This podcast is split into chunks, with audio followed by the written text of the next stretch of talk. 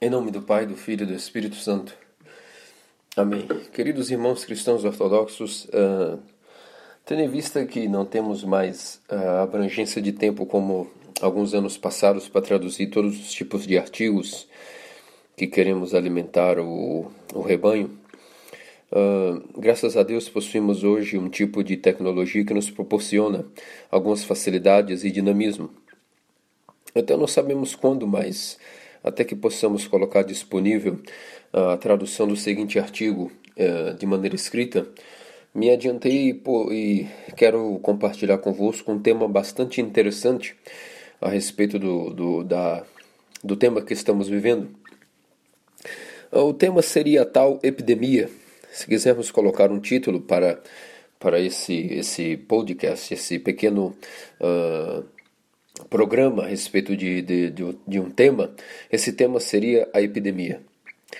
Uh, nosso falecido de eterna memória, metropolita Efraim de Boston, como todos, a maioria de vocês sabem, foi um homem uh, bastante profético em relação aos seus tempos e adiantado.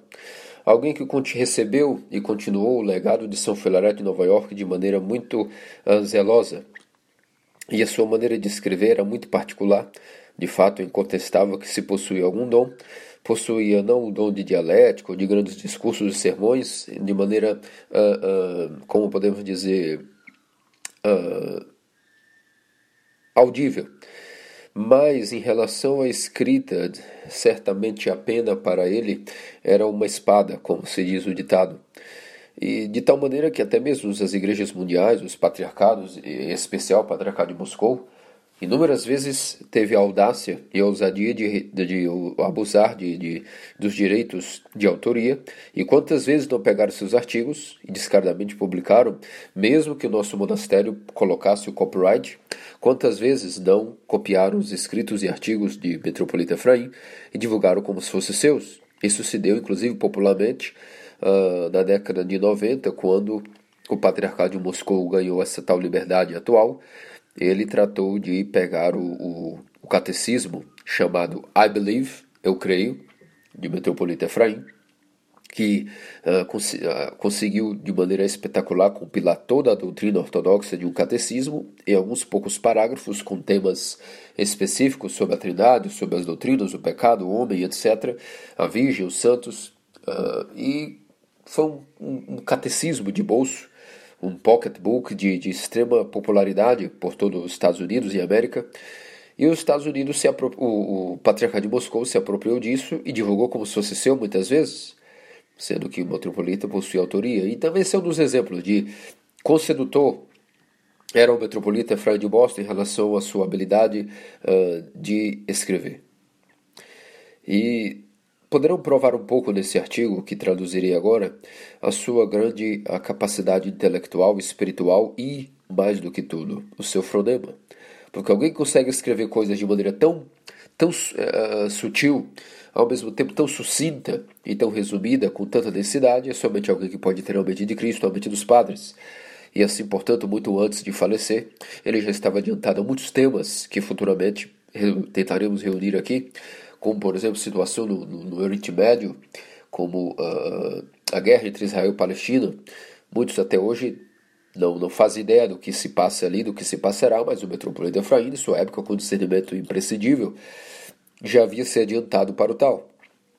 A mesma coisa, surpreendentemente, esses dias estava vendo alguns de seus artigos e conversando com alguns clérigos de nosso sino dos Estados Unidos, especialmente o padre Stephen, uh, comentamos, comentamos que, providencialmente, um dos últimos artigos do Metropolita Efraim que ele havia escrito e deixado, já que gostava de escrever quase todos os dias algum artigo, era justamente um artigo chamado A Epidemia. E muito interessante que em 2016 ninguém havia, imagina, estávamos praticamente três anos e meio uh, antes daquilo que seria o estourar dessa, dessa pandemia ou epidemia atual, uh, e um artigo muito interessante o nosso Metropolita colocou como título, como se quisesse inclusive mostrar a nós que uh, estaria exatamente aqui agora sentado conosco e debatendo algum tipo de reflexão sobre epidemia.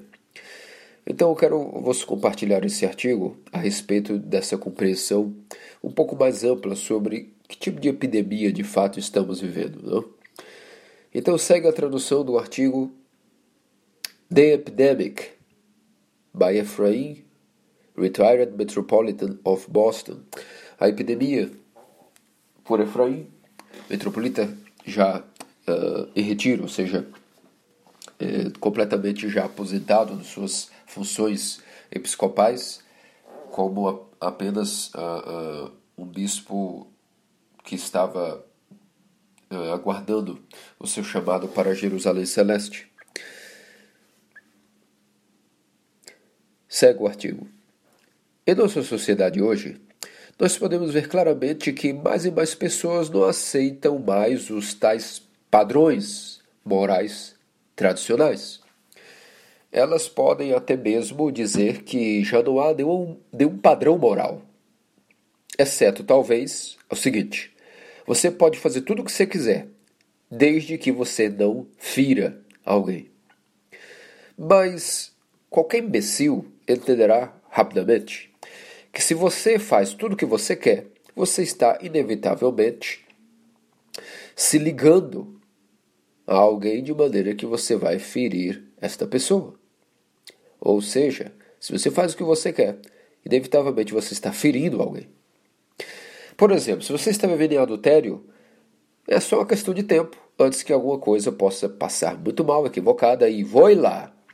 Você terá trazido grande dano para seu esposo, para seus filhos, para seus parentes e os parentes do seu uh, cônjuge, etc. A mesma coisa se dá se você estiver roubando dinheiro do seu local de trabalho.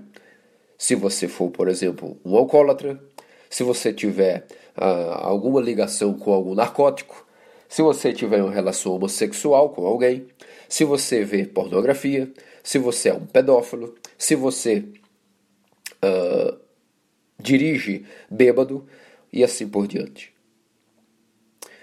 Se você joga também jogos de aposta e assim por diante.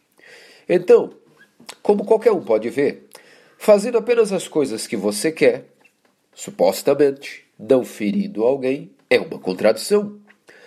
Cultivar tal disposição encoraja você a que qualquer coisa que você queira, você apenas vai fazer de maneira que você se torne autocentrado, egoísta e insensível para a necessidade dos outros.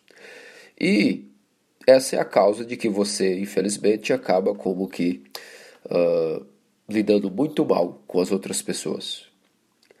Mas o que você vai fazer se alguém, por exemplo, vem para você e confessa que, por exemplo, uma mulher, ela, por exemplo, é uma lésbica, está vivendo com outra mulher e que, portanto, ela está loucamente apaixonada por esta mulher? Ela não pode ajudar me relacionar ao que você está dizendo acima. Ela diz. Ela está sempre sendo atraída por mulheres desde que ela era uma pequena criança. Ela nunca se atraiu por homens, ela afirma. E agora? O que vocês da Igreja Ortodoxa dizem a respeito disso? A Igreja Ortodoxa diz que isso trata-se de uma doença. Qualquer lição de biologia irá nos ensinar que a atração da, de tal senhora não é saudável e nem um exemplo de comportamento humano normal. Basta apenas que chequemos a lista de viroses, infecções e cânceres causados por, por, por tal tipo de estilo de vida ainda que não seja politicamente correto falar sobre essas coisas. Bem, então o que podemos dizer sobre os cleptomaníacos? Também isso não pode, não, não vai ajudar, isso você está falando. Resposta: sim, isso também é uma doença. E quanto aos alcoólicos? Resposta: eles também estão doentes. E sobre os apostadores que jogam no bicho? Resposta: eles também. O que você pode dizer sobre os adúlteros e fornicadores? Resposta: doentes, doentes, doentes. E o que você pode dizer sobre aqueles que batem mulheres, aqueles que jogam cartas, aqueles que uh, são fumantes, os que usam drogas, os usuários de drogas, os traficantes, os homens de negócio, mulheres de negócios, uh, que, sobre, que uh, sobrecargam as pessoas que são subordinadas a eles, ah, o que você vai dizer sobre pessoas que talvez dizem mentiras? Que você vai dizer sobre as pessoas que dirigem embriagadas, os ninfomaníacos, os homens bombas suicidas, os advogados desonestos, os mecânicos inescrupulosos que se auto-intitulam mecânicos, os, os políticos corruptos, o que você vai dizer sobre os corretores que são desonestos, o que você vai dizer sobre os racistas, sobre os policiais ruins, sobre mulheres que mentem sobre sua idade apenas por questão de vaidade, sobre as feministas, pessoas que olham pornografia, os glutões, uh, pessoas que em suas corporações vendem produtos falsos e uh, comidas uh, do, que, que adoecem as pessoas, os ensinadores de pedofilia, aqueles que cobram impostos de maneira evasiva, o que se vai dizer sobre os que vendem seus corpos, as prostitutas, os abortistas, os garçons que não contam a respeito de suas gorjetas ilegais,